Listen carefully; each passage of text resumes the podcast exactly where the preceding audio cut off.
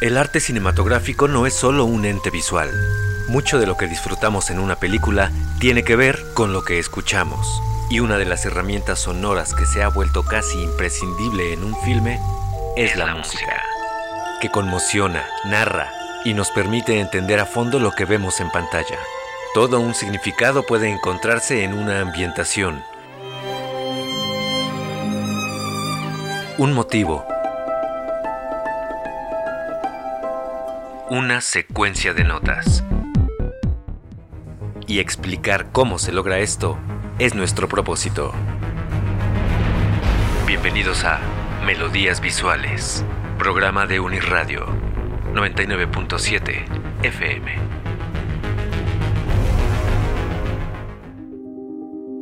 El género bélico en el cine es sumamente recurrente.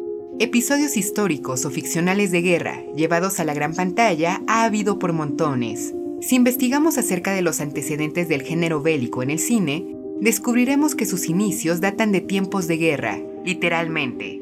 Cuando los hermanos Lumière inventaron el cinematógrafo a finales del siglo XIX, quedó en claro que el cine era un medio efectivo para llevar mensajes visuales a una audiencia grande. Y tomando provecho de eso, durante 1916, en plena Primera Guerra Mundial, comenzaron a hacerse películas con fines de propaganda nacionalista que ponían la guerra por delante, destacando por ejemplo el documental La Batalla del Somme, considerado el primero de guerra de toda la historia. A partir de aquí también apareció la ficción para narrar acontecimientos bélicos de muchos tipos y con diferentes propósitos, y terminó de consolidarse como toda una tendencia temática que a la fecha sigue siendo frecuentemente usada, Títulos clásicos hay muchos. Podemos pensar en Eisenstein y Alejandro Nevsky, que abarca el intento de invasión de Novgorod en el siglo XIII por el Sacro Imperio Romano Germánico, derrotado por el líder ruso que dio nombre a la cinta, la cual data de 1938. También años antes estuvo la clásica Sin Novedad en el Frente, de Lewis Milestone. Décadas después destacaron otros títulos como El Puente sobre el río Kwai, de David Lean, 12 del Patíbulo, de Robert Aldrich, Apocalypse Now, de Francis Ford Coppola, La lista de Schindler, de Steven Spielberg, La chaqueta metálica, de Stanley Kubrick, en fin, hay muchísimas y actuales ni se diga. Dunkerque, de Christopher Nolan, 1917, de Sam Mendes, The Five Bloods, de Spike Lee, y la lista sigue y sigue y sigue. Pero entremos en materia. Pese a que cada película bélica trata un suceso de forma distinta, algo podemos declarar que se cumple la mayor parte del tiempo. La música siempre está presente y no solo eso, destaca tremendamente. Tiene muchísima lógica. Como hemos cotejado a lo largo de este programa, la música da el complemento perfecto para que una conmoción se lleve a cabo o para que una ambientación pueda enganchar o para ahondar en la psicología de los personajes, o para que simplemente nos cuente lo que la imagen es incapaz de narrar a solas. La música es algo así como una guía para entender parte de las películas, y si nos enfocamos en las cintas de guerra, qué mejor reflejo del dolor que conlleva su deshumanización, su violencia, su acción, su miedo, que la música. Escuchemos, por ejemplo, un fragmento de la música que el magnífico Sergei Prokofiev compuso para el filme mencionado de Eisenstein, Alejandro Nevsky.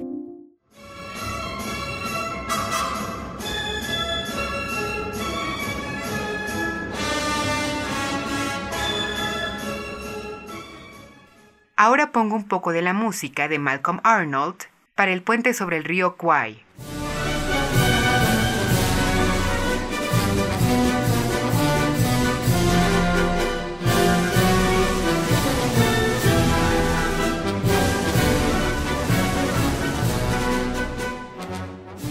que suena ahora un poco de la famosa partitura de John Williams para la lista de Schindler.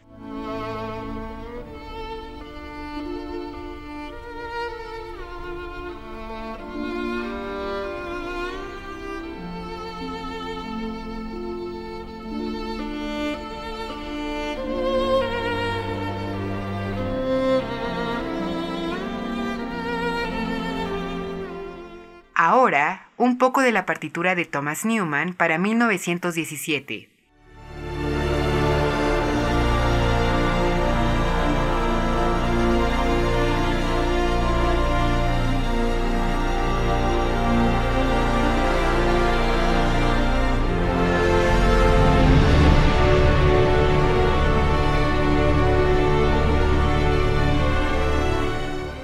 Y por último, un fragmento de la ingeniosa música de Hans Zimmer para Dunkerque.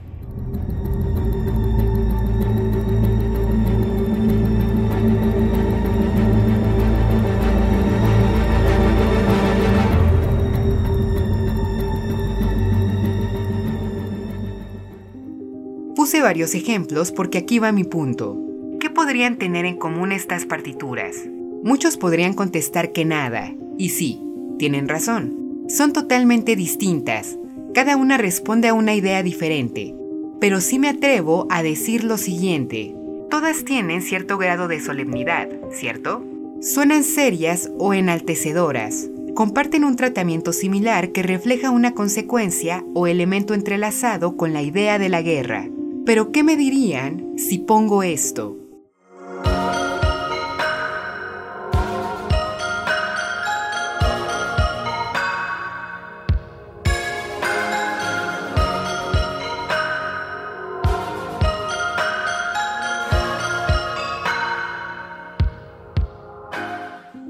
¿Pensarían que se trata de música para una película de guerra?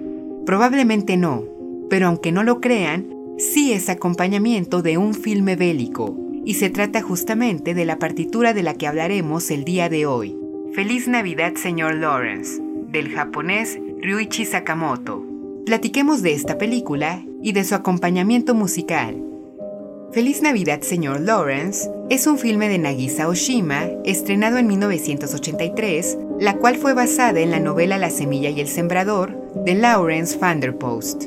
Su argumento se desenvuelve en 1942, durante la Segunda Guerra Mundial, y trata acerca de un campo de prisioneros situado en la isla de Java, donde japoneses tienen como rehenes a miembros de ejércitos de los aliados, es decir, soldados en contra del eje central dirigido por los alemanes nazis y al cual pertenecía Japón, por si no tiene fresca la memoria en historia universal. Hasta aquí el argumento podría sonar muy parecido al que plantea el puente sobre el río Kwai, pero el meollo del asunto en Feliz Navidad Señor Lawrence es lo que hace la diferencia, porque se encarga de destacar situaciones peculiares, de las cuales destaco dos. El choque cultural entre Oriente y Occidente, en este caso representado por Japón y Reino Unido, y la homosexualidad. La manera en la que ambos tópicos se comunican es verdaderamente maravillosa, porque permite mostrar las contraposiciones ideológicas que ambas culturas manifiestan y la oposición que recurrentemente habrá entre las emociones de los personajes y el cumplimiento del deber o el código de honor. Pero lo más interesante se presenta en los protagonistas de la historia y, elemento importante, quienes los encarnan. Cuatro personajes son centrales en la trama de la película. El coronel Lawrence, un inglés de carácter humanista que funge como intermediario entre los prisioneros y los japoneses que dirigen el campo, al conocer las costumbres y la lengua oriental, encarnado por Tom Conti, el oficial Gengo Hara, un brutal japonés que continuamente somete a todo tipo de violencia a los prisioneros, personificado por Takeshi Hinato, el capitán Yonoi, quien dirige el campo, guerrero educado bajo el pensamiento samurái que reprime su homosexualidad, que encarna a Ruichi Sakamoto, el mismo compositor de la música de la película, y el comandante Jack Selliers, un valiente y excéntrico militar inglés que llevó a la vida el mismísimo Duque Blanco, David Bowie. Mencioné que era importante tomar en consideración a los actores del elenco, y aquí viene el porqué.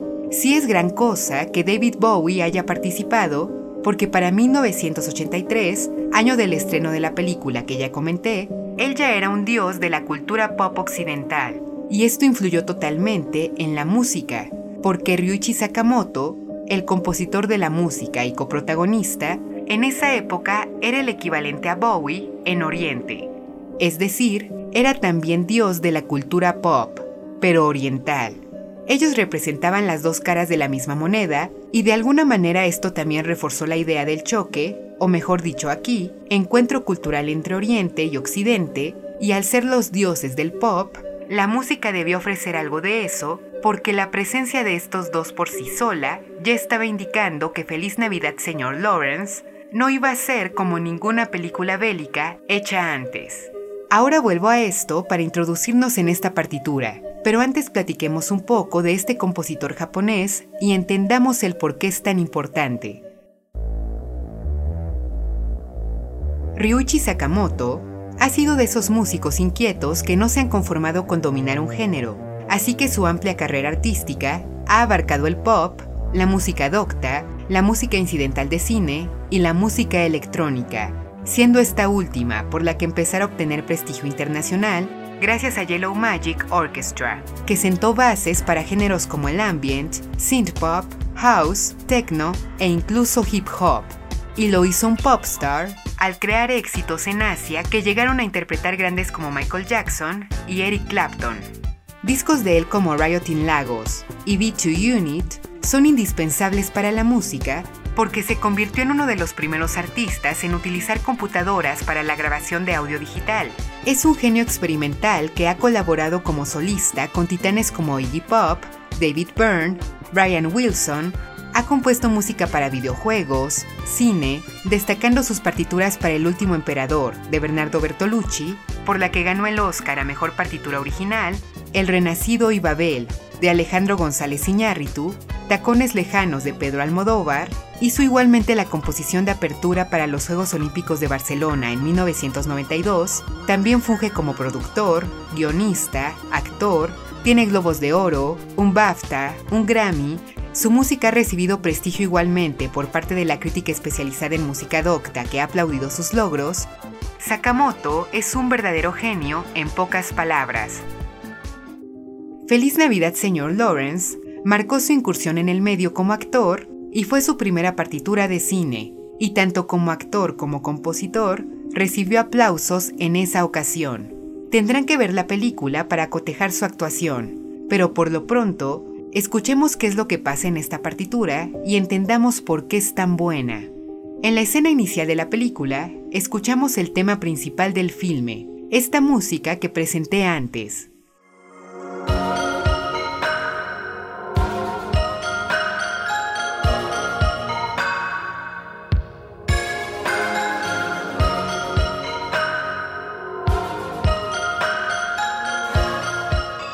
Ya tenemos una primera impresión. La música nos está diciendo que esta película será diferente a cualquier otra de guerra que hayamos visto. Suena muy pop, ¿cierto? Esos sintetizadores, esa melodía contagiosa, Bowie y Sakamoto, las autoridades del pop de Oriente y Occidente, anunciándose. Sakamoto cuenta que el tema fue inspirado en villancicos navideños, aludiendo por supuesto al título del filme.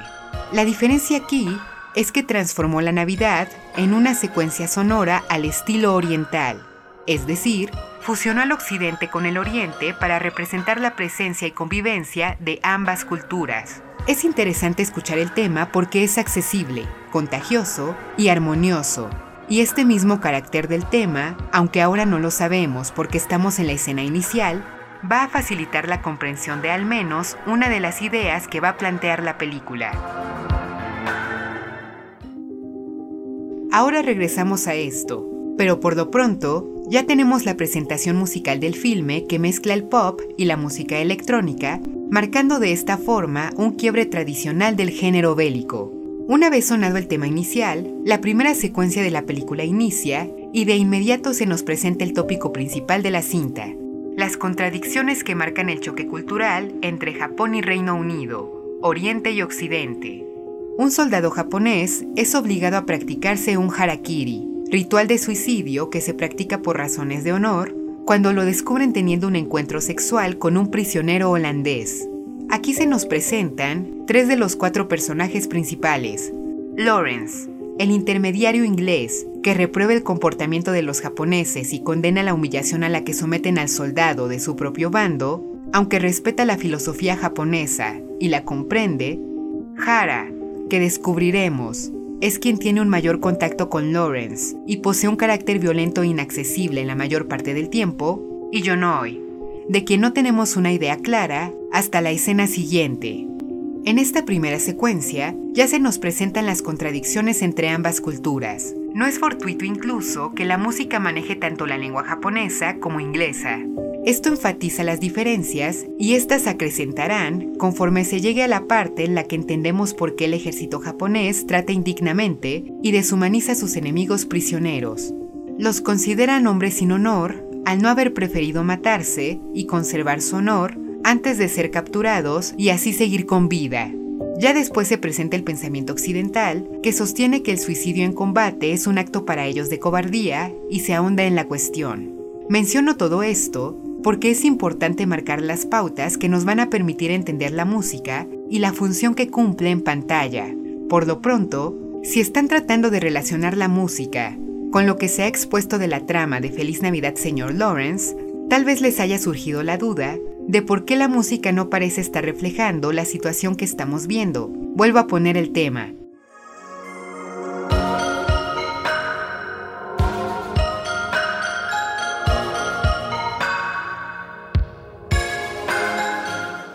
¿Pensarían en crueldad, en violencia, en guerra con esto? Posiblemente no, y más adelante resolveremos esta cuestión. Mucho de lo que escuchamos de la partitura de Sakamoto cumple una función ambiental, refuerza espacios para que entendamos dónde se llevan a cabo las escenas, al igual que se encarga de describir emociones que experimentan los personajes casi de manera inmediata para que podamos leerlos y entender la complejidad de cada uno, especialmente en lo que compete al personaje de Sakamoto y Bowie. Escuchemos el porqué y pasemos a una de las escenas fundamentales de esta película, cuando Yonoi y Celliers se conocen. El japonés asiste al tribunal que juzgará a después de haber sido capturado. Para empezar, suena esto.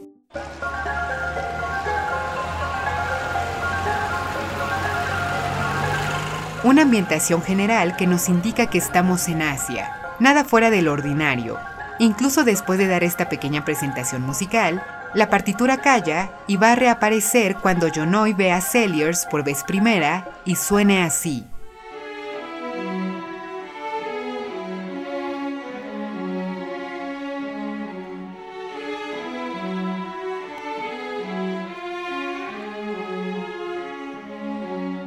La intención de la música es bastante sencilla el japonés siente una atracción por el inglés que se presenta frente a él. Sintetizadores y cuerdas indicando su curiosidad, su interés y su fascinación. Y es contrapuesta por la música que va a acompañar a Celliers.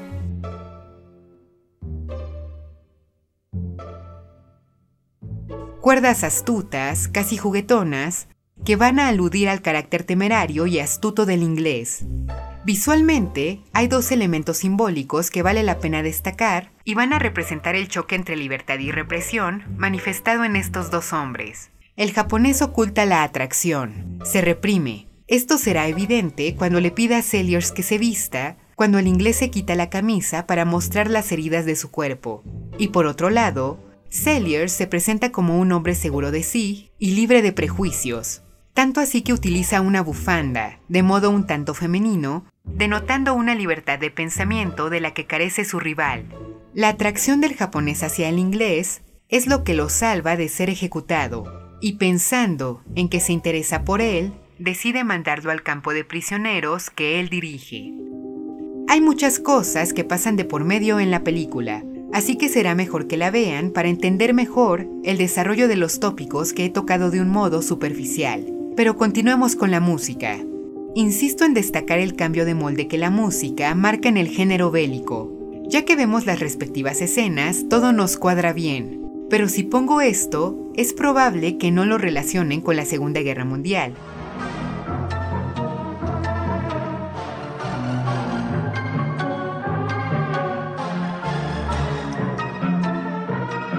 Sí hay aspectos que podemos intuir de inmediato.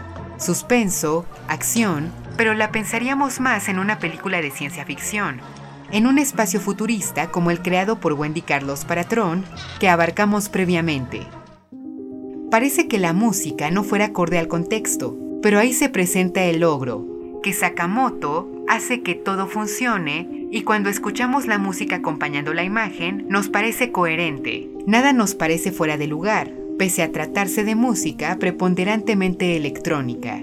Hay mucho que decir de los personajes, pero daré énfasis en Celliers y Yonoi. En un inicio, por lo que ya expusimos de la imagen, por lo que pasó con la música, pareciera que ambos son agua y aceite, nada tienen en común. Pero lo cierto es que ambos son hombres atormentados. Yonoi, por este conflicto de reprimirse, aunque su condición homosexual es cada vez más evidente, por ejemplo, cuando notamos que utiliza maquillaje, y Celliers sigue lamentando un suceso del pasado en el que falló a su hermano menor y le propagó un daño irreversible, también vinculado con la represión, con la alteración de la esencia del individuo, con tal de amoldarse al status quo social.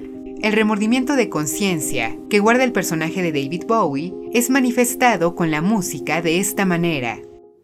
He took over father's farm in. Last time I saw him was at his wedding. Over the years, I became, you might say, a wanted person. I really wanted to see him again. I never did. I was 32, eligible bachelor, reasonably successful lawyer, and... Ya tenemos ambientación en la partitura, complemento psicológico, pero falta platicar tres aspectos más.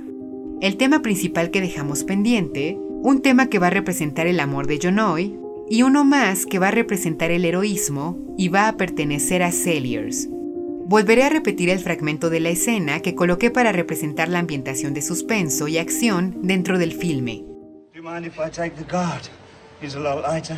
Celliers ha escapado de la muerte mientras se encuentra en su celda y va a rescatar al coronel Lawrence para que ambos puedan huir del campo. Pero a la mitad del camino se encuentra con Jonoy y suena este tema.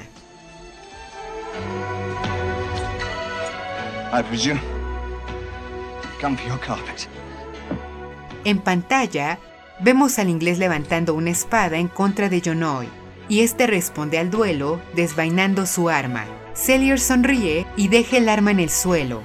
Elige no pelear porque Jonoy, contrario a lo que podría pensar el japonés, no es su enemigo. Lo ve como un igual que merece su humanidad.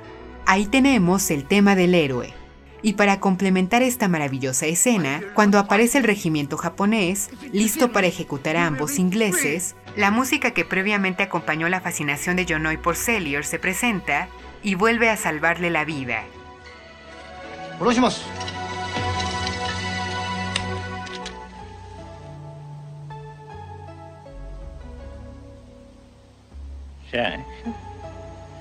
Aquí entendemos que esa música que acompaña a Jonoy es un tema musical, relacionado por supuesto a su atracción por el militar inglés. Noten cómo poco a poco la música va definiendo a los personajes. Nuevamente suena el tema heroico de Jack Celliers más adelante. Jonoy tiene un ataque de furia ante la impotencia que experimenta al no tener la información militar que desea obtener de los ingleses para posicionarse mejor en la guerra e igualmente por su reprimido impulso de querer a Celliers. Así que empieza a relucir su faceta más inhumana con el propósito de obtener lo que quiere como oficial japonés, la información que tiene Hixley, el líder de los ingleses que se niega a traicionar la lealtad que tiene hacia sus hombres. La vida militar, al final, es el único consuelo que le queda al japonés porque su vida personal está destruida. No puede sucumbir ante sus deseos porque van en contra de su código de honor. Así que enfrenta la realidad y actúa como su instinto de guerra marca. Condena a muerte a Hixley y cuando está a punto de morir, Jack Sellers interviene y el tema vuelve a sonar porque nuestro temerario inglés va a realizar un acto de sacrificio.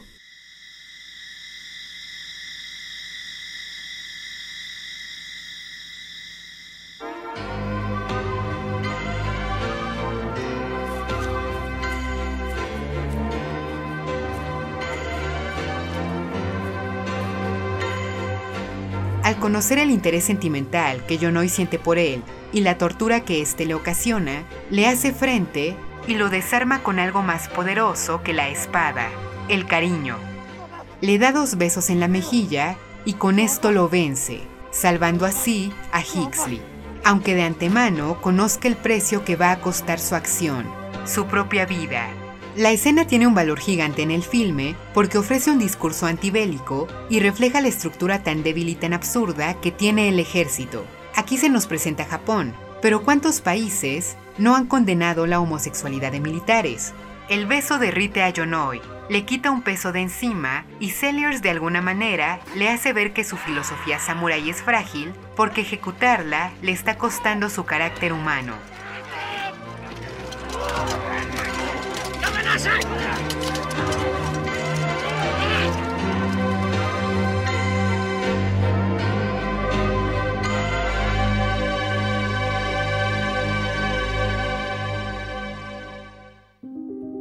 Celliers después es enterrado vivo hasta el cuello y eventualmente muere.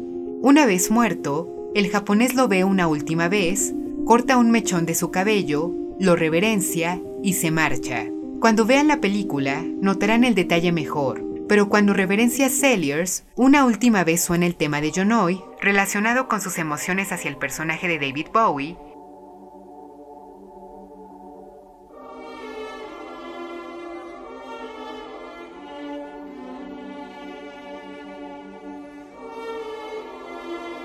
y una vez marchándose, el tema heroico del personaje que ha perecido se manifiesta para remarcar su heroísmo.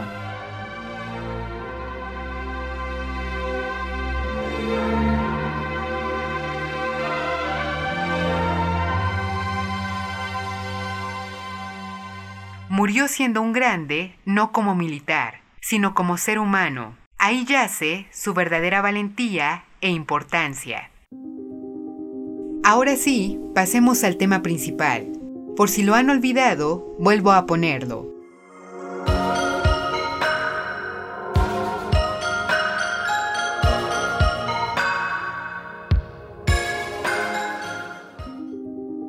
Pese a ser el tema principal, únicamente suena tres veces a lo largo del filme. La primera al inicio, que ya expusimos su propósito, en medio de acción de la película, y al final.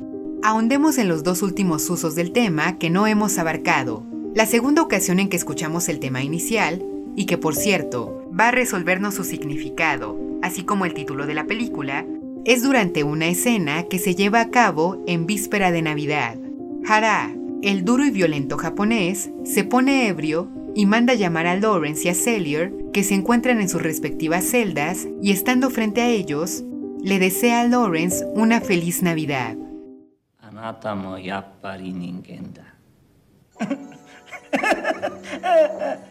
ローレンスさんファーデルクリスマスご存知かな？え？What's he saying to us? してますよ。原さん。ファジルクリスマスサンタクロースのことですね。今夜今夜私ファーデルクリスマス私 Father Christmas. Father Christmas. El tema entonces suena y se resuelve, porque ahora entendemos, marca los momentos de brillantez, de luminosidad momentánea que denota una pizca de humanidad en medio de la guerra. Y esto también da más relevancia al hecho de que el tema haya marcado una fusión entre Occidente y Oriente en cuanto a la inspiración que tuvo Sakamoto para componerlo. Este tema aparece cuando todo puede funcionar bien. Hay un abismo ideológico y cultural entre Hara y Lawrence, con quien establece una comunicación cercana, pero así como lo trata con violencia, también es capaz de ofrecer gentileza. La deshumanización no siempre está presente, y es importante notar esto porque permite que entendamos que la película no plantea un discurso relacionado con el maniqueísmo, es decir, no se trata de buenos y malos, sino de meras personas luchando con sus propias creencias y sus tribulaciones individuales. Por último, el tema principal reluce al final de todo el filme. La guerra ha acabado y con el triunfo de los aliados, los papeles se revierten. Lawrence, los ingleses, son quienes mandan y los japoneses son los prisioneros. Lawrence recibe una nota de Hara que está en vísperas de ser ejecutado. Va a visitarlo y tienen una última charla. Do you remember that Christmas? yes. Hara le pregunta si recuerda la Navidad en el campo de prisioneros y ambos comentan que fue una buena Navidad. El tema empieza a vislumbrarse en el fondo porque ambos, en vez de enemigos, están actuando como compañeros. Lawrence después se despide de él, se marcha y Hara le repite Feliz Navidad, pero en vez de llamarlo simplemente por su apellido, Lawrence, que en su momento representó una posición de poder, él por encima del inglés, agrega el calificativo señor. Ahora lo nombra señor Lawrence. Una muestra de respeto, el momento de redención en el que ve claramente y por fin lo concibe como su igual. Lawrence! Merry Christmas! Merry Christmas, Mr. Lawrence.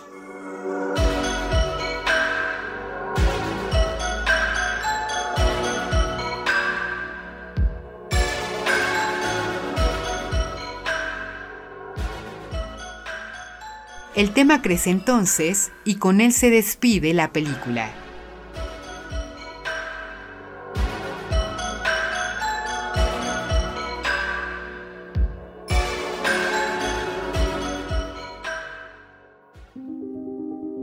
El cineasta japonés Nagisa Oshima, con Feliz Navidad Señor Lawrence, construyó una película antibélica que exhibió la arbitrariedad ridícula de la autoridad, el juego de poderes, la concepción del mundo de acuerdo a dos culturas opuestas, así como la ambigüedad sexual, en la que la atracción entre hombres juega un papel fundamental para representar la fragilidad de sistemas que pretenden ningunear al prójimo para cumplir el código deshumanizado que involucra la guerra. Puede haber dos o más formas de comprender el mundo, pero pelear nunca será la opción sensata. Se cuenta mucho de cómo Oshima dio libertad a sus actores y a su equipo, que por cierto, estaba dividido en profesionales japoneses y británicos para que el retrato de ambas culturas fuera genuino y lo más cercano a la realidad, cosa que logró y convirtió al filme en uno emocional que contó acerca de la tragedia y la desolación que el ser humano puede experimentar. Es muy inteligente el guion, también hay que decirlo, dejando ambigüedades. Queda claro que Jono y Sellers experimentan un tipo de conexión, y el japonés siente amor hacia el militar británico. Lo que queda abierto es el tipo de amor que experimenta y la conjetura queda en el espectador. Feliz Navidad, señor Lawrence, es considerada una película de culto de los años 80 y posiblemente su música sea lo que más fama le ha dado, además claro, de la participación de Bowie y Sakamoto como actores. El compositor japonés logró mezclar el pop y la música electrónica para ofrecer una cara fresca del género bélico que marcó diferencia, tanto así que el tema principal de la película se mantiene como su composición más conocida, y si bien otras partituras de él le han dado más prestigio de parte de la crítica, esta marcó su inicio para después convertirse en una leyenda que posee un lugar protagónico en la música incidental cinematográfica actualmente. Vean la película, busquen más de Ryuichi Sakamoto y nos escuchamos pronto en otro episodio de Melodías Visuales. Melodías visuales.